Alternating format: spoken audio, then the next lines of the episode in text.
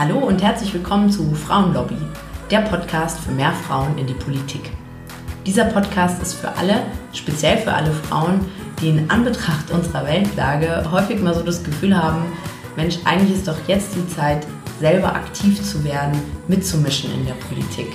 Aber vielleicht hast du da auch noch ein paar offene Fragen, sowas wie, wo fängt man denn da eigentlich genau an? Was gibt es denn überhaupt für Mitmachmöglichkeiten in der Politik? Und natürlich die ganz große Frage, was bewirke ich denn damit am Ende? Was, was erreiche ich denn da tatsächlich? Oder drohe ich da nur meine Zeit zu vergeuden? Und vielleicht begleitet dich auch noch ein Gedanke, sowas wie Null Bock auf das Haifischbecken Politik. Oder du denkst, du wüsstest vielleicht gar nicht so richtig über Politik Bescheid. Falls dem so ist, dann bist du hier genau richtig, denn das und noch vieles mehr klären wir hier. Ich heiße Julia Post, bin 29, Sozialunternehmerin und vor knapp fünf Jahren habe ich mich in die Welt der Politik im Ehrenamt begeben. Und ich kann dich beruhigen, trotz Politikstudium lief auch bei mir alles im Learning by Doing Modus ab. Auf diese Reise möchte ich dich gerne mitnehmen und einen Raum zum Erfahrungsaustausch aufmachen. Und das natürlich überparteilich. Deshalb wäre es auch schön, wenn das Ganze hier ein Mitmachprojekt werden könnte und du mir deine Fragen und Gedanken zuschickst, die ich dann sehr gerne mal in einer Folge hier aufgreife.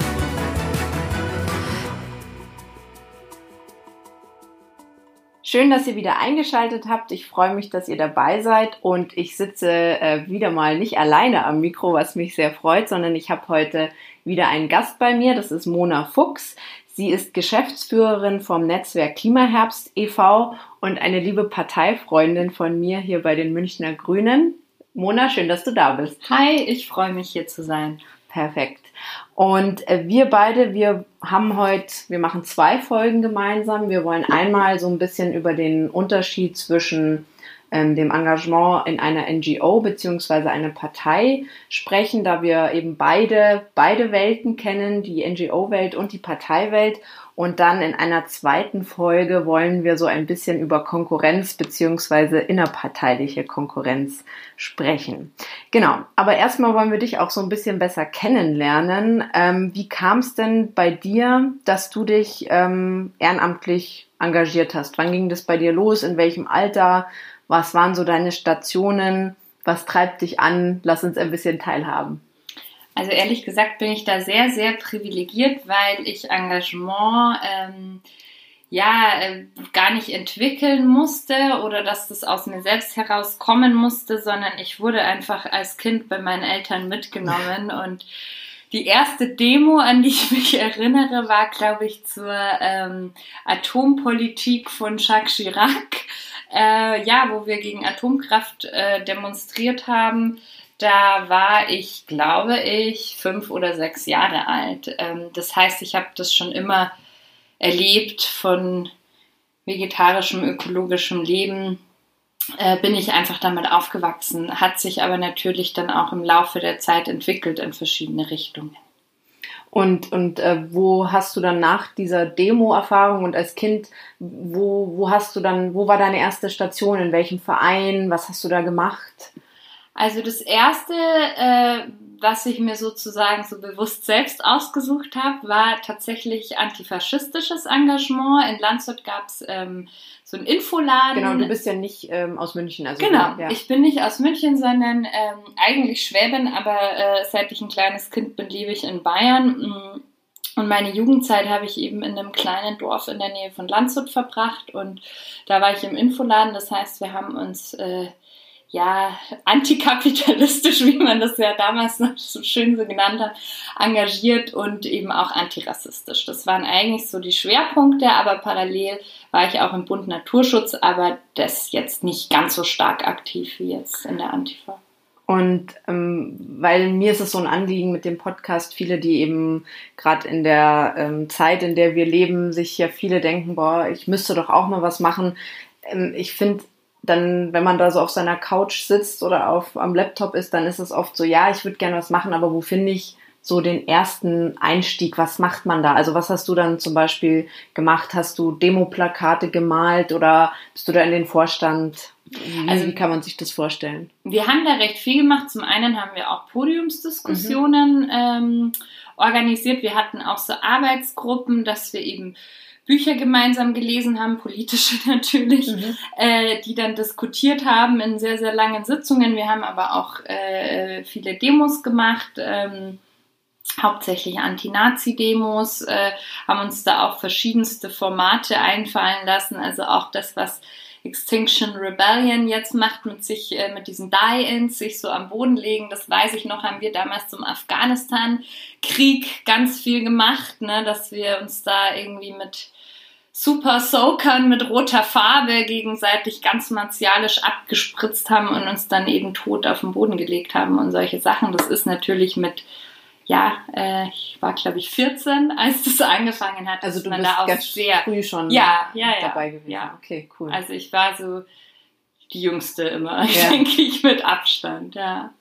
Und dann bist du irgendwann nach München gezogen und also ähm, vielleicht auch, woher wir uns kennen. Ich bin ja Vorstandsmitglied beim Netzwerk Klimaherbst e.V. und äh, du hast mich da ja auch sozusagen rekrutiert, kann man wirklich sagen. Du hast mich damals angesprochen, gefragt, hey Julia, ähm, bei uns stehen Vorstandswahlen an, hättest du nicht Lust ähm, anzutreten?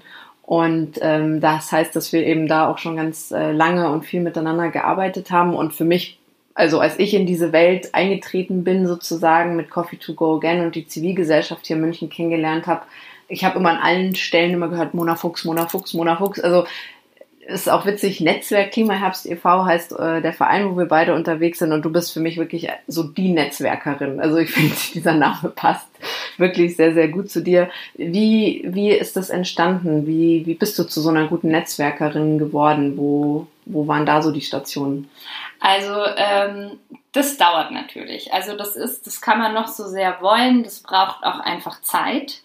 Ähm, man muss sich viel engagieren an vielen Stellen. Ne? Ich war an ganz vielen. Ich war auch beim Attack äh, eine Zeit lang. Ich war auch im Eine Welthaus viel unterwegs. Ich habe mir auch verschiedene Vereine und so angesehen. Ich war jetzt in keinem einzelnen Umweltverein, wo ich gesagt habe, oh, da möchte ich mich jetzt total reinhängen, sondern war an ganz vielen Stellen aktiv. Wie, war wie dann lange auch, bist du schon in München mittlerweile? Oh, ich glaube seit 2004.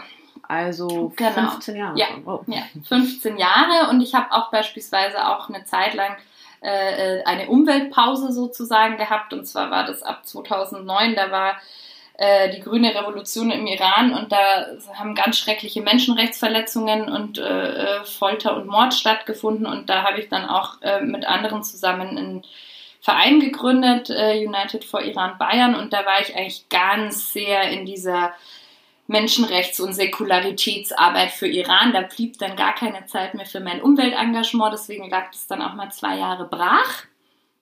Ähm, aber ich hatte dann halt irgendwann die Situation, dass sich einmal mein berufliche, mein, meine berufliche Realität und äh, mein privates Engagement sich auch, auch äh, ja, gebissen haben sozusagen. Mhm. Das war sehr überkreuzt und das wollte ich dann auch nicht mehr. Und dann habe ich mich halt selbstständig gemacht. Und da war das natürlich am Anfang ganz, ganz wichtig, überall hinzugehen, ja. zu zeigen, was kann ich schon, was kannst du, mhm. wie können wir das zusammenbringen. Und das ist auch, glaube ich, so für die Frage, was macht eine äh, gute netzwerkende Person aus, ist äh, Synergien zu erkennen und äh, zusammenzuführen und Netzwerken nie als Selbstzweck zu begreifen. Also ich glaube, ja. diese ganzen Kaffeekränzchen, die alle zum Netzwerken machen, wo dann nichts, ja, wo weder im Voraus Ziele besprochen werden ja. und dann auch nichts dabei rumkommt, die sind eigentlich Gift für das Netzwerken an sich, ja. ja. sondern das Netzwerken sollte immer einen Sinn haben. Ja. Und wenn man das gut erkennt und sagt, hey, diese zwei Personen passen sowohl inhaltlich als auch von der Persönlichkeitsstruktur zusammen, die bringe ich jetzt mal zueinander ja. und dann kommt ein tolles Projekt dabei rum. Das ist für mich sinnvolles Netzwerken. Ja, ich, also ich finde auch, ähm, als ich früher so das Wort Netzwerken gehört habe, da haben sich bei mir irgendwie mal alle Nackenhaare aufgestellt. Ich dachte mir so, Mai, was, was soll man da eigentlich die ganze Zeit machen?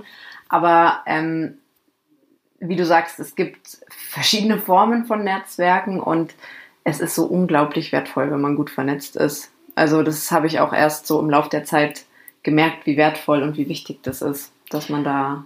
Du kennst es ja auch, du bist ja eine, sage ich mal, gut strukturierte, offene, kommunikativ starke Person.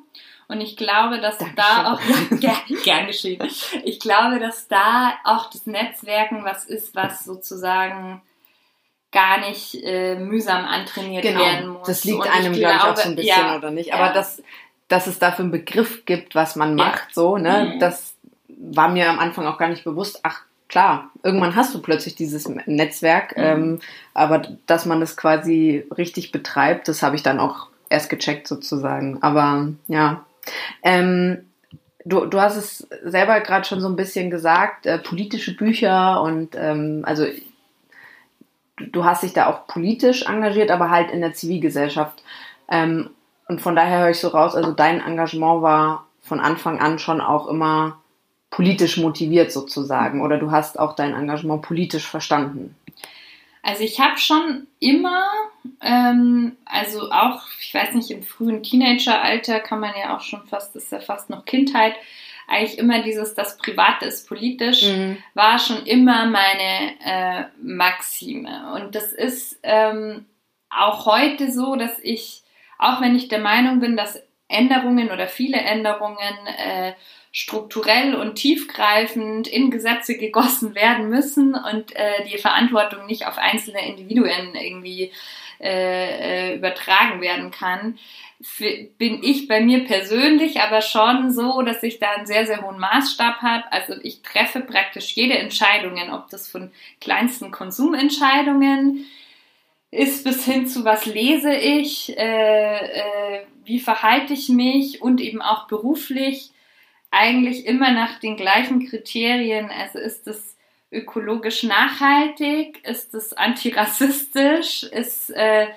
äh, tut es was, also ich will jetzt nicht sagen Klassenkampf, weil es so ein altlinkes aus der Zeit gefallenes Wort scheint, aber äh, tut es was für die soziale Gerechtigkeit mhm. und ist es geschlechtergerecht? Das sind so Kriterien und die durch die spiegel ich eigentlich alles, auch meine eigenen Vorurteile, die ja jeder Mensch auch in sich trägt. Und gleichzeitig finde ich es aber auch ganz wichtig, wenn man so lebt, dass man nicht diese Ansprüche einfach eins zu eins an andere Menschen überträgt, weil ich finde, das schafft Barrieren und alle Menschen sind an unterschiedlichen Punkten und können unterschiedliche Dinge unterschiedlich gut. Mhm.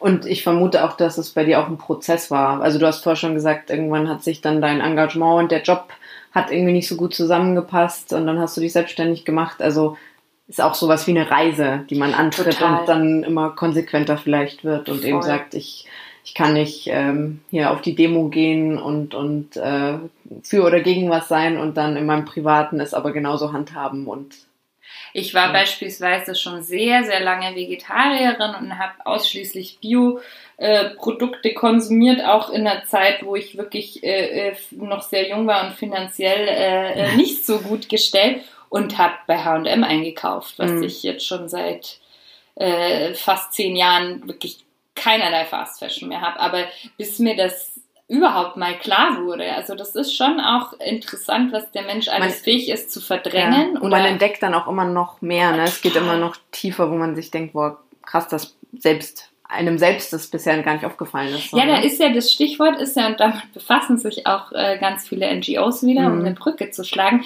ist diese Externalisierung, also ja, genau. Auslagerung. Und das, finde ich, findet auf zwei Ebenen statt. Einmal wird der ganze Bullshit, also die ganze Versklaverei, die Menschenrechtsverletzungen, die Umweltverschmutzung, das wird alles ausgelagert, äh, meist in den globalen Süden, ne, in andere Länder, aber in unserem Kopf lagern wir das genauso wiederum aus. Ja. Also wir, weil es unsichtbar ist. Ja, es mal, ist ja. so unsichtbar und auch, also ich hätte mich schon als gebildeten, reflektierten Menschen bezeichnet und dieses Fast Fashion zum Beispiel war eins der letzten großen, tiefgreifenden Änderungen, die ich in meinem persönlichen Konsumverhalten vorgenommen habe. Ne? Also, und so ist es halt bei allen Menschen. Alle fangen an unterschiedlichen Punkten an. Ja. Ähm, worauf ich nämlich so mit der Frage auch noch hin wollte, findest du denn, dass alle NGOs auch politisch arbeiten und politisch wirksam sind, sich politisch engagieren? Also ganz streng genommen ist ja der Taubenzüchterinnenverein auch eine NGO. Genau, also NGO, vielleicht äh, ja. sollten wir das auch nochmal sagen, ja. für alle, die das äh, nicht wissen. NGO heißt Non-Governmental Organization und es kann eben bei uns in Deutschland zum Beispiel ein eingetragener Verein genau. sein. E.V. eingetragener Verein. Genau, also das heißt ja nur Nichtregierungsorganisation genau. und ähm, Da gibt es natürlich viele, die auch sehr im Klein-Klein verhaftet bleiben. Und ich finde auch, dass wirklich, also ich habe hier leider dazu auch keine Zahlen gefunden, weil ich habe das schon mal für einen Vortrag versucht zu recherchieren und nicht geschafft. Der Großteil der NGOs äh, legt sein Augenmerk auf die individuellen Verhaltensänderungen. Ja. Also die richten sich immer an die Verbraucherin, den Verbraucher, äh, die Konsumentin. genau, so also dieses klassische Bild, man irgendwie, man steht ähm, mit so einer Organisation irgendwie in der Fußgängerzone, da werden Flyer verteilt. Ähm, so kann man Biosiegel ja. erkennen, so kann man Müll auf Plastik verzichten oder oder oder. Ähm, und das finde ich, das begegnet mir halt ehrlich gesagt ziemlich häufig auch äh, bei NGOs, wo ich sage, das ist für mich nicht wirklich politisch oder auch, also weil es eben nicht auf die Veränderung von Strukturen abzielt. Und also um vielleicht auch nochmal so das Setting für den Podcast oder für diese Folge zu klären, ähm, wir wollen hier natürlich, wir erzählen hier nicht die, wir haben nicht die Weisheit mit Löffeln gefressen sozusagen, ähm, sondern wollen euch, liebe Zuhörerinnen und Zuhörer, einfach auch so ein bisschen Anhaltspunkte liefern, wo ihr euch vielleicht auch wiederfindet und, und sagt, wo ihr Lust habt mitzumachen oder eben eher nicht. Aber das ist was, was mir eben schon auch häufig auffällt, dass, ähm, dass es sich eben sehr an den Einzelnen oft richtet, wie du sagst, ja. Ja, das ist ähm, zum einen natürlich irgendwie, sage ich mal, das sind die Low-Hanging Fruits, ne? Ja. Das ist so die niederschwellige Ebene, wo man auch ja, das ist kommunikativ auch sehr, sehr leicht, da mhm. was zu machen. Und zum anderen, ich musste, ich finde es auch gerade sehr interessant, weil, also ich bin auch im Fachbeirat Bürgerschaftliches Engagement von der Stadt München. Mhm. Die Stadt hat mehrere Fachbeiräte, ne? kennt man vielleicht den Migrationsbeirat, der ist sehr bekannt, oder auch den Behindertenbeirat, der heißt wirklich so. Mhm. ähm, ja, und da gibt es eben auch den für bürgerschaftliches Engagement. Da haben wir gerade eben einen Jahresbericht geschrieben und da kommt genau das zur Sprache. Und das hat aber tatsächlich auch sehr viel mit Förderstrukturen zu tun. Mhm. Also es werden sowohl von Und öffentlicher Hand, ja. ja. als ja. auch von Stiftungen hauptsächlich einfach Projekte gefördert, die eben das Individuum adressieren und nicht strukturelle Veränderungen vorantreiben. Und als Netzwerk Klimaherbst, wo ja das genau unsere zwei Säulen sind, ja. einmal die politische Lobbyarbeit und einmal ähm, äh, die individuelle Ebene durch Veranstaltungen jeglicher Art. Ja. Ähm, wo auch die Veranstaltungen viel, viel bekannter sind als die Lobbyarbeit, ja. die wir machen. Und dann ist es so, dass die Lobbyarbeit nicht finanziert ist die ist dann wiederum mehr oder minder in Ehrenamt. Und das ist schon was, wo ich sage, also wenn man sich jetzt die Hausausweise im Bundestag mal ansehen würde, äh, wie viele Firmen und Konzerne da Zugänge haben und wie viele NGOs das sind, natürlich mhm. deutlich, deutlich weniger, Spoiler, ähm, dann ist es bedenklich. Und ich fände da ein Gleichgewicht total wichtig, kann aber wiederum verstehen, wenn das einfach nicht bezahlt ist und äh, da gibt es halt nun mal kein Geschäftsmodell dahinter ja. über Projekte, wo man das finanzieren könnte. Und das ist, das ist äh, schade, da sollte sich was ändern. Ja, das ist auf jeden Fall total spannend. Aber glaubst du, also ich erlebe das oft so, dass halt auch dieser Ein- oder das Engagement in der NGO für viele dann auch so ein Einstieg ist, in Kontakt zu kommen mit den Themen, mit dem Netzwerk und dass dann viele vielleicht mal nach einer Zeit sagen, das reicht mir jetzt nicht mehr. Ich will eben auch strukturell was verändern. Ich will mich vielleicht auch parteipolitisch engagieren. Ähm, erlebst du das auch so, dass das für viele einfach so ein Einstieg ist? Das wäre die erste Frage. Und das andere ist, weil du auch eben Lobbyarbeit das richtig so formuliert hast, das kenne ich aus meinem Arbeitsalltag. Es ist halt für doch ähm, sehr viele Menschen was, mit was sie einfach, mit, damit wollen sie nichts zu tun haben. Das klingt nicht mehr so nett, wie, wie eine NGO halt irgendwie auch ihr Image hat, dass, dass sie ja was Gutes macht. Und Lobbyarbeit klingt dann für viele schon wieder so ein bisschen anrüchiger. Also zur ersten Frage, ich erlebe das auch genau so und gerade auch finde ich für junge Menschen sind NGOs ein, ein wundervolles Sammelbecken, wo es wirklich für alle Interessensarten Möglichkeiten gibt, sich zu engagieren und da sage ich gleich mal zwei heiße Tipps. Und zwar ähm, in München gibt es eine Freiwilligenmesse. Ähm, die ist immer äh, im Januar im Gasteig und da kommen wirklich 8000 Leute. Das sind Stände von Vereinen, die wirklich zeigen, was man alles machen kann. Und das gibt es in anderen Städten bundesweit auch. Also einfach mal ähm, googeln, wann die wo sind. Und dann gibt es ehrenamtlichen Börsen oder freiwilligen mhm. Börsen. Also das sind Stiftung Gute Tat, fällt mir da jetzt namentlich ein und da gibt es auch noch sehr viel mehr.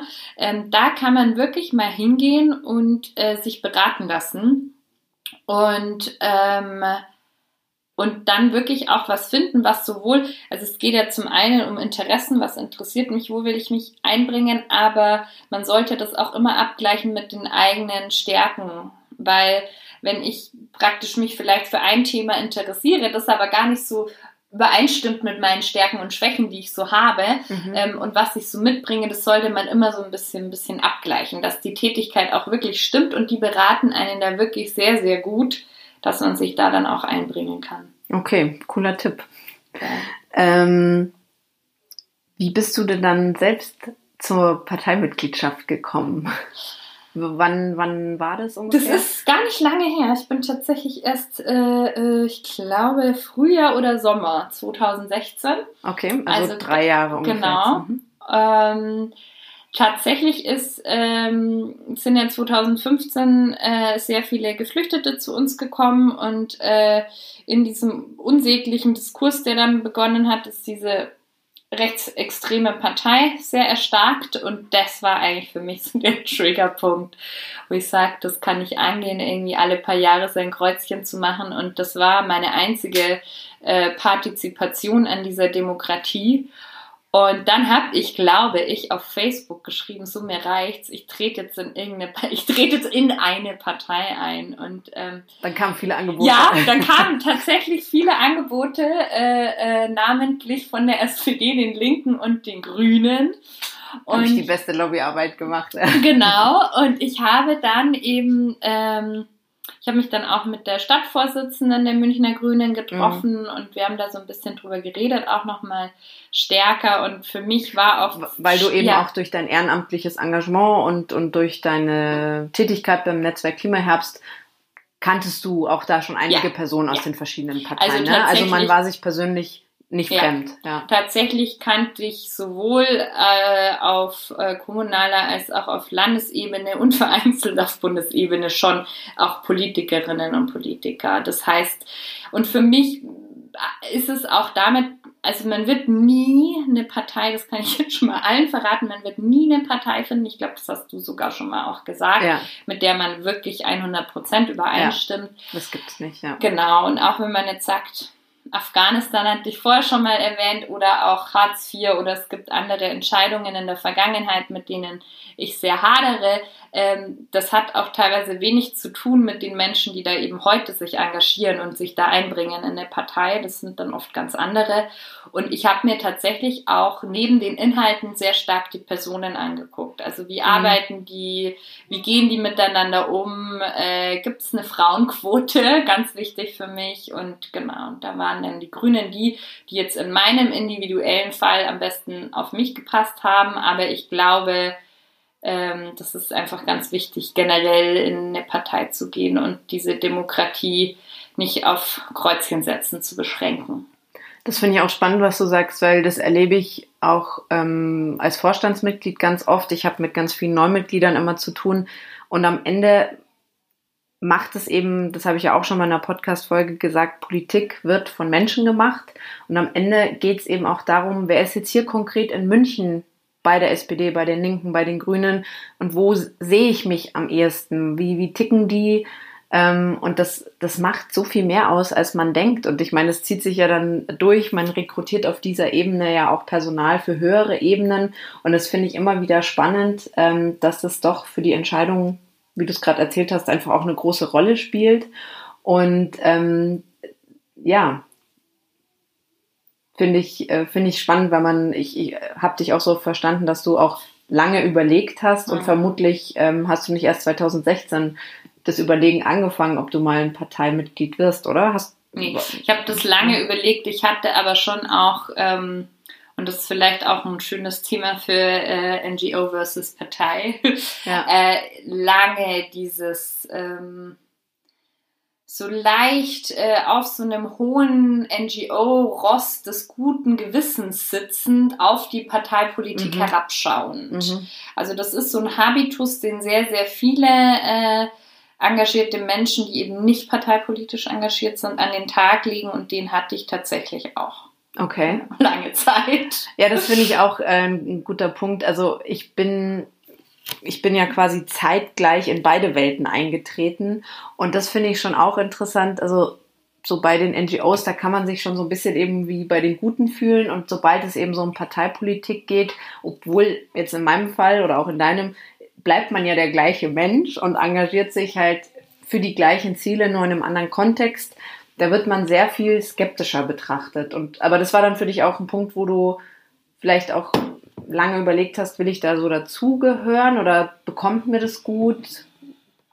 Also bei mir war ganz lange der Faktor Zeit auch wirklich der Punkt. Mhm. Ähm, weil für mich auch klar war, also äh, Eintreten und Mitgliedsbeitrag zahlen, was du ja sagtest, was sozusagen die, die niedrigste Form des sich Einbringens mhm. oder die einfachste ist, äh, ist mir zu wenig. Also ich will dann schon immer auch inhaltlich äh, äh, mitarbeiten und auch äh, meine Themen setzen.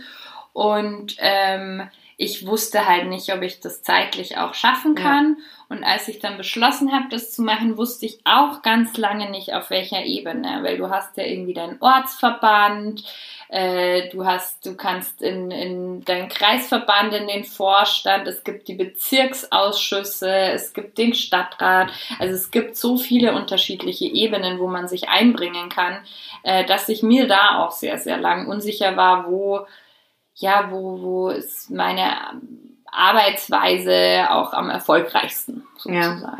Und hast du denn manchmal das Gefühl, dass, dass du deine Themen setzen konntest, vielleicht auch in einem ganz kleinen Kontext bei dir im Ortsverband oder so, weil, ähm, weil du ja auch gesagt hast, es gibt Entscheidungen, die in der Vergangenheit getroffen wurden, wo du sagst, damit kannst du dich eigentlich bei den Grünen nicht identifizieren.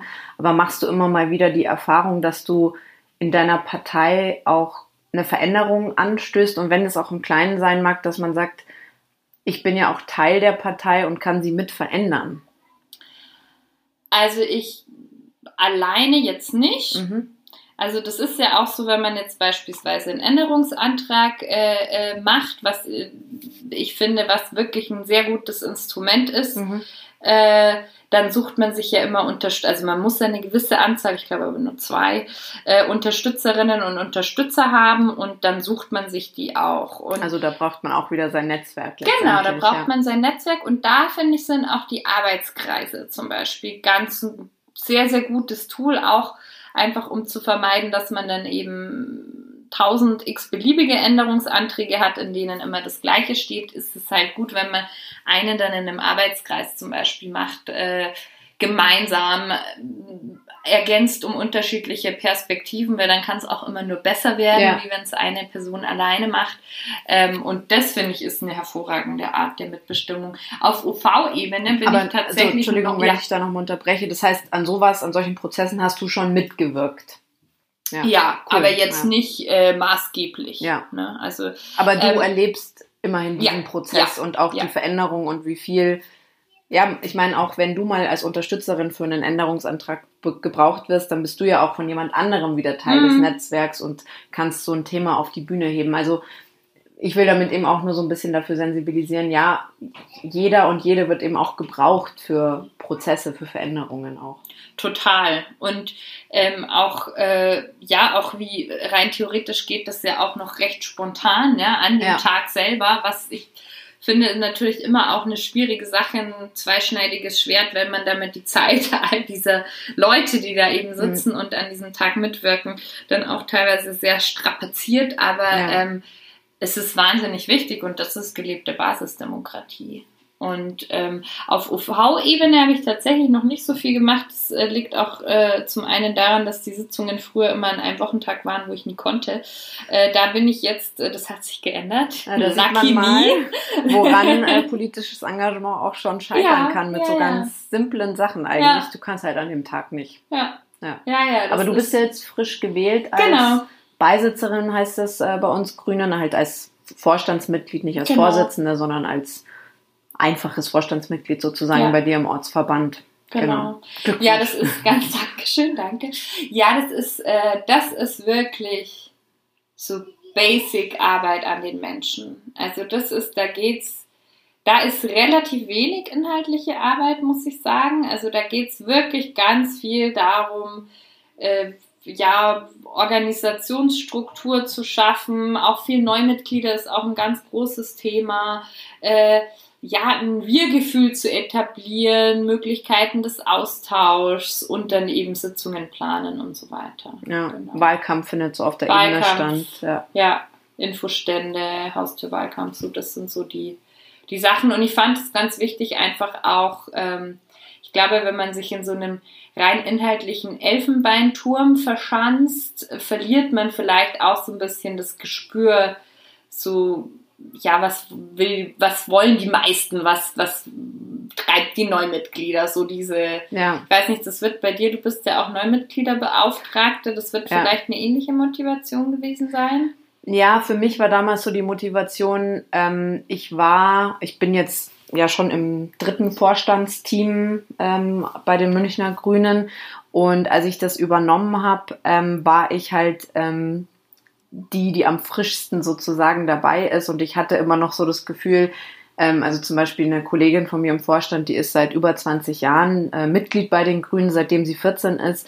Und ich hatte so das Gefühl, ich bringe vielleicht noch die neueste Perspektive mit und habe zum Beispiel auch die Neumitgliedertreffen dadurch ein bisschen umstrukturiert, weil ich das Gefühl hatte, ähm, da könnte man das einfach auch ein bisschen updaten sozusagen, was ähm, was interessiert ein Neumitglied eigentlich beim ersten Abend? Also bisher habe ich gute Rückmeldungen bekommen. Ich äh, scheine einen Nerv getroffen zu haben.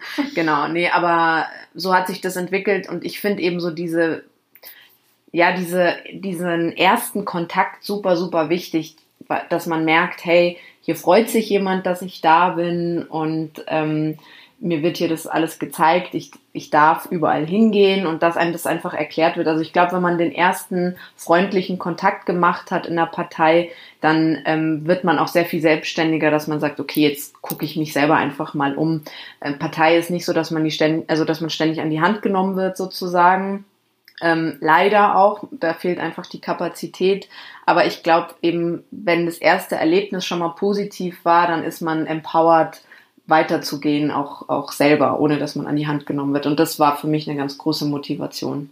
Es gibt ja auch bei vielen Parteien so ein Patinnen- und Patensystem. Genau, das sowas haben wir auch. Sehr ja. empfehlenswert. Ähm, da bekommt man dann eben eine Person aus dem jeweiligen Orts- oder Kreisverband zugeteilt, ähm, die eben einen so ein bisschen an die Hand nimmt, Fragen beantwortet und einen vielleicht auch zum ersten Treffen begleitet. Da muss man da nicht so alleine hingehen. Das gibt es bei der in der NGO-Welt zum Beispiel natürlich nicht. Stimmt, ja, ne? das gibt's nicht. Ja. Nee, das gibt's nicht. Also man hat diese Agenturen, die äh, können dann ähm, einem dann empfehlen, was denn vielleicht passend wäre, aber da dann hingehen und sich das alles so erarbeiten, das muss man dann wirklich auch dann komplett allein. Ja, das finde ich ist übrigens auch, also äh, ich schweife jetzt ein bisschen ab, aber ich finde, das ist übrigens echt was, sowohl in der Partei als auch in der NGO, wie viel man als Person eigentlich an Qualitäten und Fähigkeiten mitbringen muss, um sich da selber reinzufuchsen, um sich selber auch eine gewisse Stellung zu erarbeiten, was jetzt nicht immer unbedingt an einem Amt oder Mandat oder sowas hängt, sondern auch, dass man sagt, ich koordiniere hier das Projekt oder irgendwie sowas.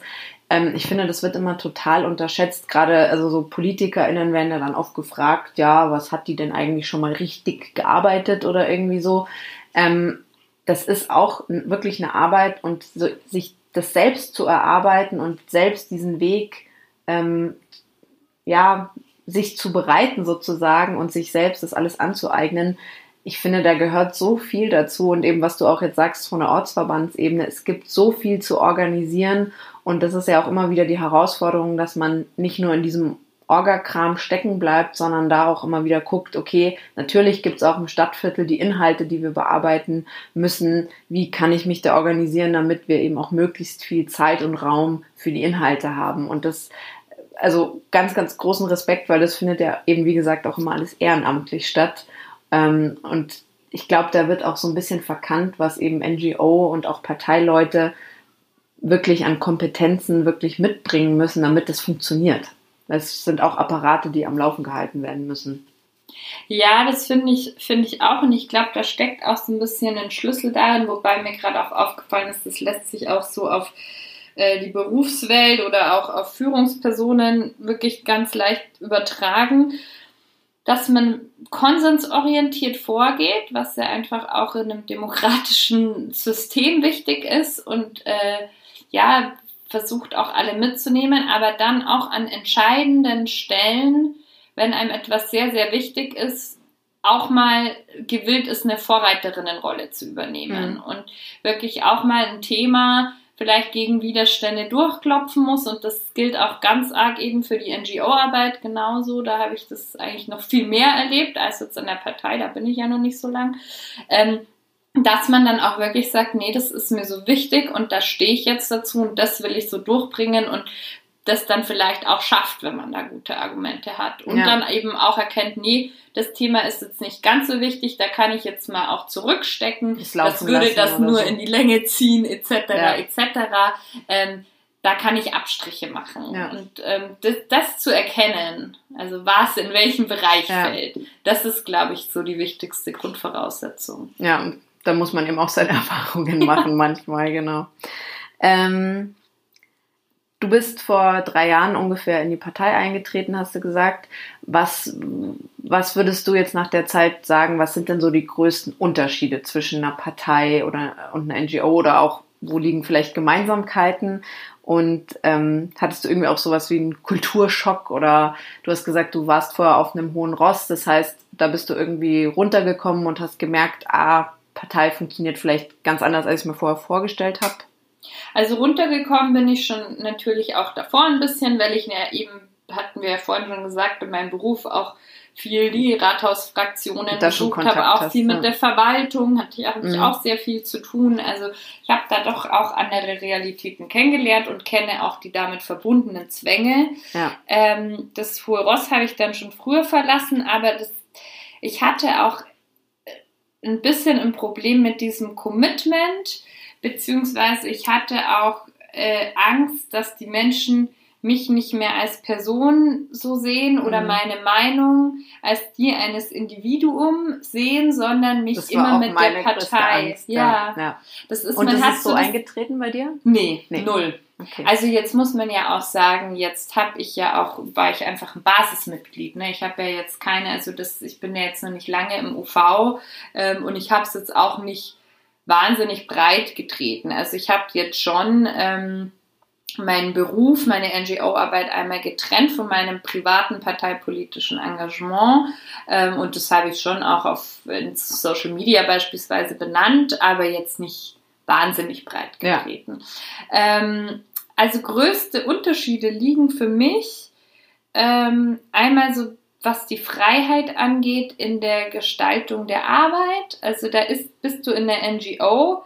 Klar, du musst irgendwie deinen Verein gründen, du musst auch äh, eine Steuererklärung ja, Da gibt es einfach auch Regularien, die man genau, beachten muss. Aber die sind wirklich überschaubar. Okay. Äh, und die sind überschaubar und Idiotinnen, Idioten sicher, wenn ich das auch mal so benennen darf. Und das kann man wirklich lernen, das ist einfach. Und an sich ist man eigentlich sehr, sehr frei. Sowohl was die Kommunikationswege angeht, welche Layouts wählen wir, wie sprechen wir die Leute mhm. an, wozu machen wir eine Kampagne, welche Inhalte besetzen wir, wie äußern wir uns zu dieser und jener Forderung. Ähm, das passiert alles relativ frei, meist irgendwie, also beim Klimaherbst passiert sehr, sehr viel in der Geschäftsstelle, also auch eben bei mir, da habe ich sehr viel Entscheidungsfreiheit oder bei anderen Vereinen passiert sehr viel im Vorstand. Aber Greenpeace, wenn die sich jetzt, um einen ganz großen Tanker hier zu nennen, wenn die sich jetzt eben zu irgendeinem Thema positionieren, befragen die eben nicht vorher äh, alle ihre Mitglieder, wie ja. die denn das so sehen. Und das ist in der Partei ganz, ganz anders. Da gibt es aber auch sehr große Unterschiede in den einzelnen Parteien. Ähm, aber gerade dieses Basisdemokratische ist in den NGOs nicht so äh, verankert. Dann eben diese ganzen gesetzlichen Regularien, das einfach Formalitäten, Prozedere, das ist einfach sehr viel enger und ja, das ist vorgeschrieben, wie es zu sein hat. Genau, da gibt es Gesetze, die einfach es gibt Gesetze, regeln. Genau. genau. Und es ist natürlich auch gut, weil ja. das schützt ja auch eine Partei davor, von einzelnen äh, Personen okkupiert zu werden. Genau, sozusagen. dass die irgendwie willkürlich genau. den Laden führen, wie sie es für richtig halten. Ne? Aber das macht's, es ist ein Korsett, ein Stück weit. Ja, es macht's auch, ähm, also ich kriege das ganz oft zu hören, so, oh, Partei, das ist so bürokratisch und klar, also man muss halt in gewissen Abständen beispielsweise wieder den Vorstand wählen oder dann muss man Delegierte wählen und das sind halt viele formale Prozesse, die man einfach einhalten muss. Ähm, das sind oft natürlich Sachen, wenn man eben sagt, ah, ich trete jetzt da ein und will mich engagieren und will die Welt retten, dann ist, äh, sitzt man dann da bei den ganzen Wahlen und formalen Prozessen, dann ist es irgendwie nicht das, wo, wo das Herz vielleicht aufgeht, aber gehört eben dazu. Ja. Es gehört dazu und wenn dann ganz lange Formalitäten erklärt werden, kann man ja auch mal schnell die E-Mails am Handy checken oder so. Ja. Man kann man die Zeit dann anderweitig nutzen und wie gesagt, äh, es schützt ja vor Vereinnahmung. Ja. ja. Also per se ist das Korsett hat seinen Grund und ist gut, aber manchmal können die eben auch beengend genau. äh, sich anfühlen. Und ähm, ich glaube, es ist halt erklärungsbedürftig. Ja, es ist ja. ähm, es, erstmal ist es halt abschreckend, glaube ja. ich. Ja. ja. Aber es hat eben absolut seinen Sinn.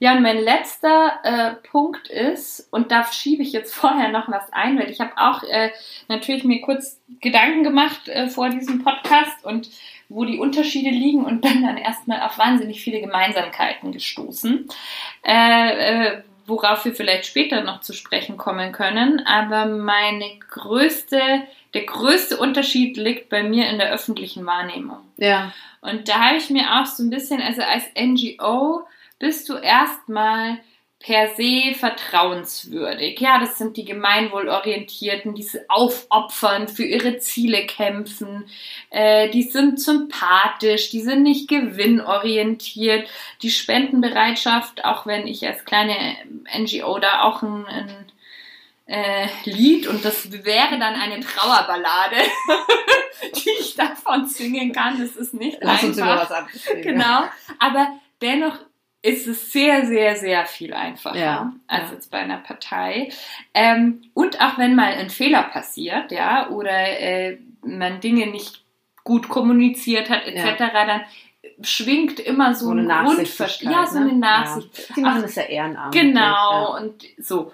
Wohingegen in der Partei, wo wirklich einfach, und das muss man mal klar so sagen. Ich, ja. Und ich finde, man kommt nicht so, man, man wird nicht so mit, denen geht es um Macht assoziiert. Genau, genau. Das finde ich auch so ein ganz großer Punkt. Genau. Weil in der Partei ist es tatsächlich so, die wird das. Ein Karrieregeil oder ja, sowas, Macht ja. und die ist erstmal suspekt, die haben ein Eigeninteresse, ja. so eine Hidden Agenda. Ja. ja, die sagen dies, aber eigentlich wollen sie doch jenes. Ja. Und ähm, auch beispielsweise, wenn es um Umsetzung geht, also das finde ich immer total interessant, wenn man jetzt beispielsweise eine Dreierkoalition hat, ja, ob das jetzt auf kommunaler oder im Bund oder Landesebene völlig wurscht, man hat so eine Dreierkoalition und der kleinste Partner in dieser Koalition, es passieren praktisch Dinge, die vielleicht gegen etwas im Wahlprogramm des kleinsten Partners passieren. Dann wird das denen sozusagen äh, aufs Brot geschmiert. Dabei ist es ja natürlich klar, dass sie als kleinster Partner nicht alle ihre Themen bestimmen ja. können. Das wäre nämlich dann auch eher eine Diktatur und keine Demokratie. ähm, das heißt, die müssen praktisch die Themen, die ihnen super, super, super wichtig sind, um die umsetzen zu können, ist man gezwungen, praktisch kleinere Themen, ich mache hier mit meinen Händen gerade Gänsefüßchen, äh, einzutauschen. Ja. Ein Stück weit. So funktioniert's. Und ja. da erlebe ich einfach null Verständnis in der Bevölkerung. Also da wird, ist praktisch der Anspruch, wo das gemessen wird, wahnsinnig hoch. Und wenn auch mal irgendwie ja, ein, ein Termin auf der Website einer Partei falsch drinsteht, dann ist eben nicht so wie bei den NGOs, dass man sagt, ach ja, Mensch, die arbeiten so viel und die, das, da passieren halt auch mal Fehler, wenn man so viel macht, sondern das ist sehr ungnädig, der mhm. Umgang. Und das finde ich äh, sehr, sehr interessant, äh, weil ja doch bei beiden wahnsinnig viel Ehrenamt oder beide fußen auf sehr viel Ehrenamt. Und jetzt von der Spendenbereitschaft jetzt mal gar nicht zu sprechen, ja. wo ja auch nochmal ein Riesengefälle ist. Ne? Aber den Punkt, den finde ich total spannend, weil jetzt gerade wir beide, wir machen ja beides. Wir sind in NGOs aktiv ähm, und wir sind in der Partei aktiv. Und mir, also ich habe mich da total wiedergefunden, was du da jetzt alles erzählt hast, weil, also ich hatte das einmal bei einem, ähm, irgendeinem so Straßenfest hier in München, ich glaube das Streetlife oder so, hatte ich dann so Standbetreuung, zwei Stunden bei den Grünen und zwei Stunden noch bei irgendeiner NGO und die Leute, ich war ja der gleiche Mensch, und die Leute behandeln dich anders. Das ist wirklich krass. Und äh, sie erwarten, glaube ich, auch viel mehr, also wenn du jetzt eben bei so einem NGO-Stand bist oder bei irgendwelchen Aktionen, dann ist es auch so, ach, wie nett, du machst es hier und auch wenn ich vielleicht nicht eurer Meinung bin, cool, dass du dich engagierst. Und in der Partei wirst du schnell so wahrgenommen, ja, du brauchst, du musst den Masterplan haben. Ich habe jetzt eine Frage und ich erwarte von dir eine Antwort. Und dass da auch gar nicht das Bewusstsein herrscht, dass da eben jemand Ehrenamtliches steht und nicht unbedingt jemand, der Berufspolitik macht und ähm, jetzt zu jedem äh, Teil im Wahlprogramm immer gleich auch einen Satz parat hat. Das finde ich auch spannend. Ich habe die gleiche Erfahrung und ich glaube, dass tatsächlich bei drei Viertel aller Leute diese Unterscheidung nicht stattfindet, ja. dass die wirklich denken, das sind alles Berufspolitikerinnen ja. und Politiker, die da an den Infoständen stehen. Ja, das, das finde ich wirklich schwierig. Also, ähm, und auch, ja, also ich, ich finde auch manchmal, ich, wenn ich jetzt klingt jetzt sehr hart, wenn ich sage, manchmal fehlt es an politischer Bildung, aber oftmals, also da kommen Menschen dann mit Vorschlägen an mich heran, ich soll dieses und jenes machen, also jetzt am Parteistand, wo ich sage, na ja, aber da bräuchten wir ja eine Gesetzesänderung, das heißt, der Bundestag äh, müsste beschließen das und so weiter und erkläre dann das und dann heißt es als Antwort, ja, dann machen Sie das mal. Und das ist wirklich schon, also da würde ich mir, und das sehe ich tatsächlich auch wirklich die Schulen mm. viel, viel ja. stärker in der Pflicht, ähm, da mehr zu leisten. Ja, definitiv. Das, also das finde ich auch immer wieder krass. Ähm, das sagen wir auch ganz oft so, wenn wir im Training für Infostand oder sowas geben, weil da auch viele sagen, oh Gott, ähm, ich bin jetzt frisch in die Partei eingetreten, klar möchte ich euch gerne unterstützen, aber einen Infostand stellen, ich, ich kenne jetzt gar nicht das ganze Wahlprogramm. Und da sagen wir auch, ja, ihr leistet ehrlich gesagt zu einem großen Teil politische Bildungsarbeit, weil vielen ist auch gar nicht bewusst, dass jetzt die Partei gerade in der Regierung ist und die andere in der Opposition. Es ist dann einfach alles eins erstmal. Ja, ähm, was ich auch finde, weiß nicht, ob dir das auch so geht, ich finde, dass man ähm, bei einer NGO, klar, wenn man jetzt auch ein Amt übernommen hat und da oder irgendwie ein Projekt koordiniert, ist es natürlich auch was sehr Verbindliches. Aber ich habe so das Gefühl, dass man bei einer NGO, mh, hm, soll jetzt nicht negativ klingen, aber irgendwie halt auch ein bisschen freier ist im Engagement. Ich habe das Gefühl, Partei ist ein Stück weit verbindlicher. Also dass man sich ähm, Weißt du, was ich meine? Also, dass man. Ja, dass man so rein und raus sneaken kann. Ja, genau. So also, ähm, ich, find, ja, so? also ich glaube, dass die Summe an verbindlichen Jobs, die zur Verfügung stehen, in der Partei viel, viel höher ist als jetzt bei ah, den NGOs. Weil bei den NGOs sind dann schon auch, also die wirklich ganz großen verbindlichen Jobs sind bei vielen NGOs dann auch schon hauptamtliche Jobs, wie es jetzt auch bei ja. mir, bei mir der Fall ist. Ähm, also ich habe das selber ja so gehabt. Also bei Attack zum Beispiel, da kann man, bin ich mal reingesneakt, habe dann an einer mhm. Demo äh, äh, mitgearbeitet, an der Vorbereitung und habe mich dann wieder anderen Sachen gewidmet und bin dann mal ein Dreivierteljahr zu gar kein Treffen mehr gegangen und dann geht man mal wieder hin und die Türen sind immer offen. In der Partei ist es auch so, dass die Türen immer offen sind, aber ich meine, klar, man kann auch sagen, ich mache einfach pro Jahr, nehme ich mir vor, fünf Infostandschichten zu ja. machen. Das ist total unverbindlich. Alle zwei Monate mache ich mal was und ansonsten bin ich Basismitglied. Das geht schon auch. Aber äh, wenn man wirklich einen Job sozusagen haben will, dann ist der schon mit einer höheren Verbindlichkeit. Ja. Und ähm, mit der, mit dem Image, was man quasi auch so hat als NGO und Partei, ähm, was mir auch so geht, ich finde, man steht eben anders unter öffentlicher Beobachtung. Also wenn du jetzt, keine Ahnung, bei Demo-Teilnehmern äh, geht vielleicht ein Fernsehkamerateam durch und sammelt ein paar Stimmen ein oder du wirst vielleicht mal von der Zeitung interviewt als NGO oder als Aktivistin oder irgendwie so. Ähm, das hat eben immer so ein positives Framing und auch wenn du jetzt vielleicht ähm, inhaltlich auch deine Schwächen hast oder so, das wird eben wohlwollend begleitet in der Kommunal, auch, also oder auch schon in der Kommunalpolitik finde ich, da wird sehr viel eher drauf geachtet, was du sagst, wie du es sagst. Also ich finde, da ist ein ganz anderer Anspruch da, ähm, wie professionell du da auch schon sein musst. Ja. Ich finde, du wirst da argwöhnischer oder auch kritischer begleitet und eben auch auf einem Ehrenamtslevel noch. Also ich rede ja. jetzt nicht von der Berufspolitik. Ja. Also das sehe ich auch ganz stark so und das sehe ich halt vor allem, seit sich hier unser Diskurs so stark verändert hat. Mhm. Also seit wir uns auch ein Stück weit von diesen sogenannten Wutbürger und Bürgerinnen, die so diesen Diskurs irgendwie so schaffen, immer wieder vor sich herzutreiben. Das geht ja auch mit so einem ganz schlimmen Politik Bashing einher, das wirklich zu 99 Prozent unter der Gürtellinie stattfindet. Und ähm, das hat so eine allgemeine Wut auch so ein bisschen angestachelt. Ja. Und die trifft, finde ich, auch manchmal dann die Falschen. Und ähm,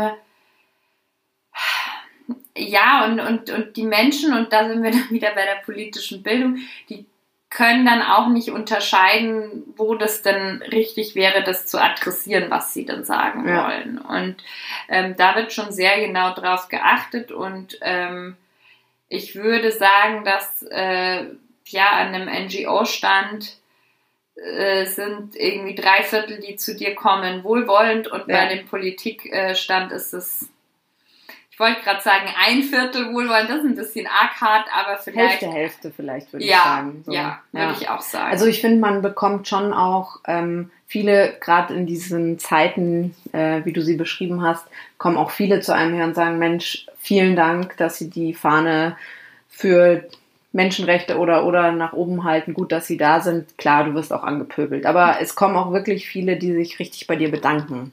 Ja. Also und, und was ich schon auch erlebt habe, aber bei beiden, bei NGO auch und bei Politik, dass ähm, wirklich Menschen mit Kritik herkommen und man dann in einen äh, Dialog oder Diskurs geht und dann wirklich das auch schafft, dass man äh, sich ne, annähert. Und ja, das, das ist also ja eigentlich das toll. Der Sinn, das ja. ist ja auch der Sinn der Sache, diese genau. Stände zu machen. Ne? Genau. Ja. Der, das finde ich ist ähm, leider schafft man das selten. Also ja. ich weiß noch so, als ich das erste Mal gefragt wurde, würdest du da Infostandschicht machen, dachte ich eben auch so, oh Gott, ich weiß doch jetzt gar nicht alles und dachte, um Gottes Willen, was werde ich da alles gefragt? Am Ende äh, musste ich nur Luftballons aufpumpen, weil die Leute einfach nur die Luftballons mitnehmen wollten. Und auch da äh, kann man Änderungen bewirken. Wir haben keine Plastikluftballons mehr. Luftballons gibt es nicht mehr. Aber ähm, eben, es geht halt vor allem darum, ähm, Präsenz zu zeigen. Aber eigentlich will man ja genau, wie du es gesagt hast, ins Gespräch kommen und diesen Diskurs ähm, öffnen. Und ich merke das auch immer wieder, wenn sich wirklich auch das Gegenüber auf ein Gespräch einlässt, dass man da so krass viel bewirken kann. Selbst wenn man nicht immer die Stimme für die eigene Partei ähm, einholt, aber dass man eben Verständnis schaffen kann, eben allein mit so einem Satz wie, ich stehe hier ehrenamtlich mhm. oder ähm, wir sind gar nicht in der Regierung oder, oder, oder. Also das Politik kriegt dann eben, finde ich, wieder ein, ein Gesicht und das, ich habe schon das Gefühl, da sieht man in den Gesichtszügen der Menschen ganz oft, dass man da wirklich was bewirkt hat. Das finde ich toll, wenn es stattfindet, ja. Ja.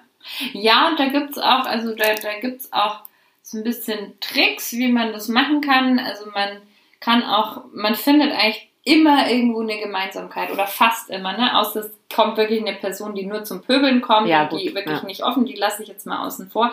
Aber wenn eine Person kommt mit Kritik oder ich hatte auch schon äh, dass eine Person sagt, ja, ich wähle aber eigentlich die Partei XY und dann sage ich ja, ich finde Person XY aus eurer Partei total super ja. und man kommt dann darüber ins Gespräch und geht dann an Inhalte ran und findet dann auch Gemeinsamkeiten. Ja. Also ähm, da finde ich ist immer das Ziel, einfach Barrieren abzubauen. Ja, und ich finde, das gelingt tatsächlich auch. Ja. ja. Ähm, was ist denn so dein Eindruck, wo kann man denn mehr bewirken? In der NGO oder in der Partei? Also alle so, die jetzt zuhören und sich denken, ich würde gern was machen und bin so ein bisschen unentschlossen, soll ich eher mal zu einer NGO gehen oder zu einer Partei? Was, was denkst du, wo bewirkt man mehr? Was ist deine Erfahrung? Ich sage, jetzt geht zu beidem. Äh, tatsächlich finde ich wirklich, also ich finde, es gibt so ein drei, äh, so ein Dreieck aus drei wichtigen Dingen. Parteipolitik, da aktiv zu sein, in der Zivilgesellschaft, NGO und wenn es geht, gründet gute Unternehmen. Ne? Also das sind so wirklich die drei Sachen, die ich finde, wenn man die irgendwie in Einklang bringen kann, das bewirkt am meisten. Deswegen finde ich auch NGOs, die, ja, ich habe das berühmte Hohe Ross vorhin erwähnt, die wirklich einfach nur Dinge, die schiefgegangen sind, im Nachhinein dokumentieren, was ja auch eine wichtige Arbeit ja. ist, weil man muss ja davon mitbekommen, aber die ihre Arbeit nur darauf beschränken, äh, äh, dagewesene Sachen zu kritisieren und anzuprangern, finde ich das reicht nicht, das ist nicht zielführend genug. Und dann die eben dann auch, wie jetzt Greenpeace, die auch eben Strom anbieten oder Green City in München, ja, die äh, nicht nur eine tolle NGO sind, sondern auch äh, Elektroroller und ich meine die richtigen Roller, nicht diese furchtbaren E-Scooter äh, auf die Straße bringen und auch Stromanbieter sind und auch ein ganzheitliches Paket haben, total wichtig. Und ich kenne in all den NGOs, die ich oder in den beiden, die ich gerade genannt habe, ganz viele Leute, die parteipolitisch aktiv ja, sind. Ja, viele machen beides. Ja. Viele machen alles. Und ähm, deswegen, also Best Case, alles machen, das ist natürlich nicht immer möglich. Äh, äh, gerade für Menschen, die, sage ich mal, ein sehr prekäres Leben haben oder die zwei Jobs haben oder so. Ja, oder es ja muss ja gar nicht prekär sein. Also du bist ja selber ähm, zum Beispiel auch Mutter von zwei Kindern, hast eine Familie. Ja. Da kannst du uns auch noch verraten, wie kriegst du da alles unter einen Hut? Machen wir eine jetzt extra ich, Folge zu. Jetzt lache ich erstmal. Ähm, ich glaube, und jetzt habe ich nie Elternzeit gehabt, sondern immer sofort gearbeitet und wurde das schon sehr oft gefragt, äh, was ist das Geheimrezept. Und ich glaube, dass ähm, das äh, Elternsein und äh, äh, Ehrenamt und Beruf, ähm, dass es sich, egal ob man alles macht oder nur eins davon, dass es sich immer überfordernd anfühlt, weil selbst wenn man nur zu Hause ist mit einem mhm. Kind und nichts Zusätzliches macht, dann ist man körperlich überfordert. Ja, man ist ja. körperlich überfordert, weil man vielleicht die ganze Zeit nur stillt und Windeln mhm. wechselt und ge gleichzeitig geistig total unterfordert von Duzi Duzi. Ja. Ne? Ähm, und dann entsteht eine furchtbare Diskrepanz und das füllt einen auch nicht aus. Und genauso kenne ich diese Überforderung mit, äh, äh, ich bin daheim mit meinem neugeborenen Baby, ah, übermorgen ist eine Deadline, ich sitze nachts während ich stille noch so am Laptop mit einer Hand. Ja. Ähm, ich glaube, dass immer alles ähm, über- und unterfordernd gleichermaßen ist und ähm, dass jeder Weg, den jede und jeder für sich trifft, da auch dann das Individuelle das Richtige für einen ist und ähm, man immer diese Durststrecken, wo man sich schindet und die dann noch gerade mit Ach und Krach es schafft und Augenringe hat und sich furchtbar fühlt, die haben einfach alle und da geht man dann durch und dann kommen wieder leichtere Zeiten und ich und glaube Erfolge und Belohnungen, Erfolge die man einfährt, und Belohnungen. Ich glaube auch, dass dann weiß diese, man, wo, wofür man es gemacht ja, hat. Ja, ich glaube auch, dass diese oder auch ganz liebevolle Momente mit den Kindern, die einem voll viel Kraft, das ist ja meistens so, dass einen irgendwie die drei innigsten, schönsten Minuten Minuten dann über die nächsten drei Terrorstunden hinweghelfen, ne? ähm, dass, dass das so das ist, was einen antreibt und einem die Kraft schenkt, das so ja. durchzustehen. Ja. Aber es gibt keine Rezepte dafür. Nein, das ist klar. Ähm, aber wir können festhalten, ähm, es geht ja jetzt auch überhaupt nicht darum, in der Folge das eine gegen das andere auszuspielen, ob NGO oder Partei oder so, sondern die, die zuhören, sollen einfach möglichst den Platz finden, der am besten zu ihnen passt. Und ich finde, es lohnt sich auch einfach mal bei vielen vorbeizuschauen und wie wir vorher schon gesagt haben, zu gucken, was tummeln sich jetzt konkret in meinem Ort, in meiner Stadt ähm, hier für Leute, wo, wo habe ich das Gefühl, geht am meisten zusammen, wo, wo fühle ich mich gut aufgehoben und habe einfach Bock, wieder hinzugehen. Also ich finde, man darf da auch ein bisschen spielerisch rangehen und einfach mal gucken, wo, wo springt der Funken über sozusagen.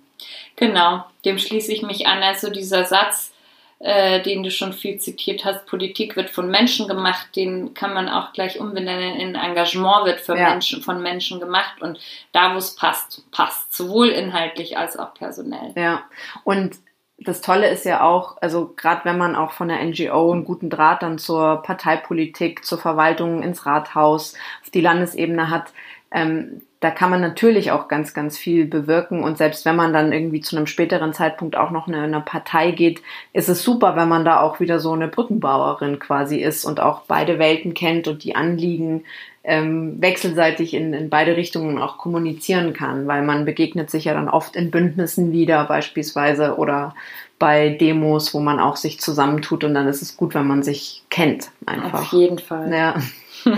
und ähm, eine letzte Frage habe ich noch an dich. Ähm, ich habe ja in der letzten Folge schon so ein ähm, bisschen erklärt, wie so ein Weg aussehen könnte, wie man eigentlich Politikerin wird.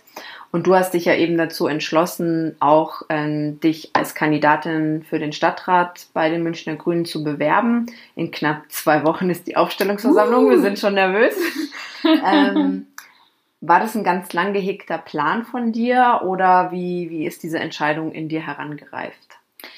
Also ich wurde vor fast einem Jahr mal angesprochen, ob ich mir das vorstellen könnte. Und äh, ich habe tatsächlich das ein Dreivierteljahr mit einer sehr, sehr, sehr langen Pro-Kontra-Liste, ähm, die immer nahezu 50-50 war und die ich dann noch unterschiedlich priorisiert habe habe ich das vor mir hergeschoben. Und viele von den Punkten, auch die haben wir heute schon auch besprochen, ja.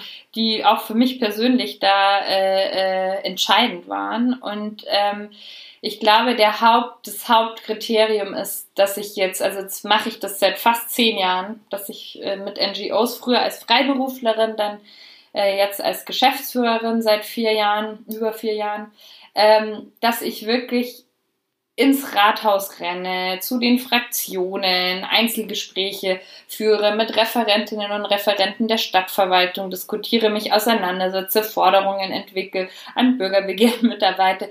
Ähm, aber ich komme immer irgendwie mit so einer offenen Hand als Bittstellerin und ich habe einfach jetzt das Bedürfnis, mit am Tisch zu sitzen, wenn Entscheidungen getroffen werden, die für meine Zukunft, für die Zukunft meiner Kinder und ihrer Freundinnen und Freunde einfach wahnsinnig wichtig sind, ne? gerade im Hinblick auf Klimaschutz, weil wir da einfach, da läuft die Uhr, die Zeit rennt gegen uns. Ne? Ja. Und das, ja, das ist, glaube ich, meine Haupt, mein Hauptantrieb gewesen. Dann äh, drücke ich auf jeden Fall jetzt schon mal kräftig die Daumen. Ich dir auch. Danke und bedanke mich jetzt erstmal an dieser Stelle für den ersten Teil unseres Gesprächs und äh, wir hoffen natürlich, dass ihr neugierig seid und auch bei der zweiten Folge mit dabei seid.